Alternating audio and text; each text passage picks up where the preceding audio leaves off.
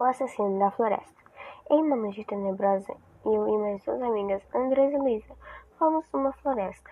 Ela, ela era bem assustadora. E queríamos ver se, ela, se era verdade que ela era mal assombrada. Então nós viajamos até uma cidade pequenininha, totalmente desconhecida. Um pouco antes de chegar, nós passamos em um posto de gasolina para abastecer nosso carro.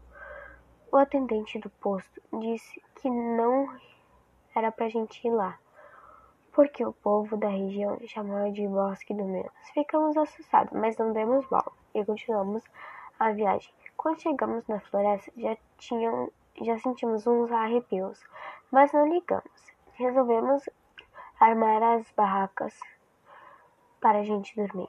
Quando fomos dormir, escutamos barulhos assustadores. Lentamente, nós fomos para fora da barraca, mas não vimos nada e continuamos dormindo.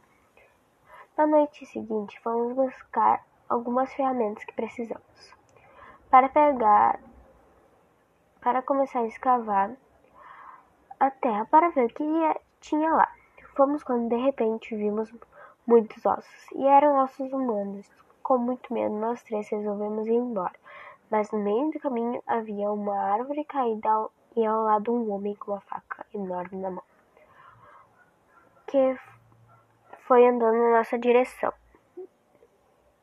Com, com muito medo, nós voltamos para o carro e viajamos por outro caminho. Já estávamos perto da cidade e nós tivemos que ir a pé porque o nosso carro estragou. Quando chegamos perto, não vimos o poço de gasolina que a gente tinha abastecido o carro. Tinha desaparecido. Ficamos assustadas e fomos correr direto para a delegacia para perguntar o que tinha acontecido, se já tivesse acontecido alguma vez isso.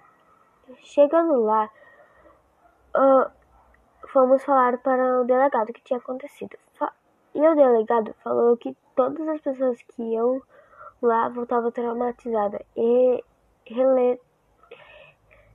relataram um homem com uma faca enorme na mão. Então os policiais foram atrás para ver se achavam alguma coisa, mas não tinha nada. Então desistiram. Quando a gente estava voltando da busca com os policiais, vimos o posto que nós tínhamos abastecido e o atendente estava coberto de sangue.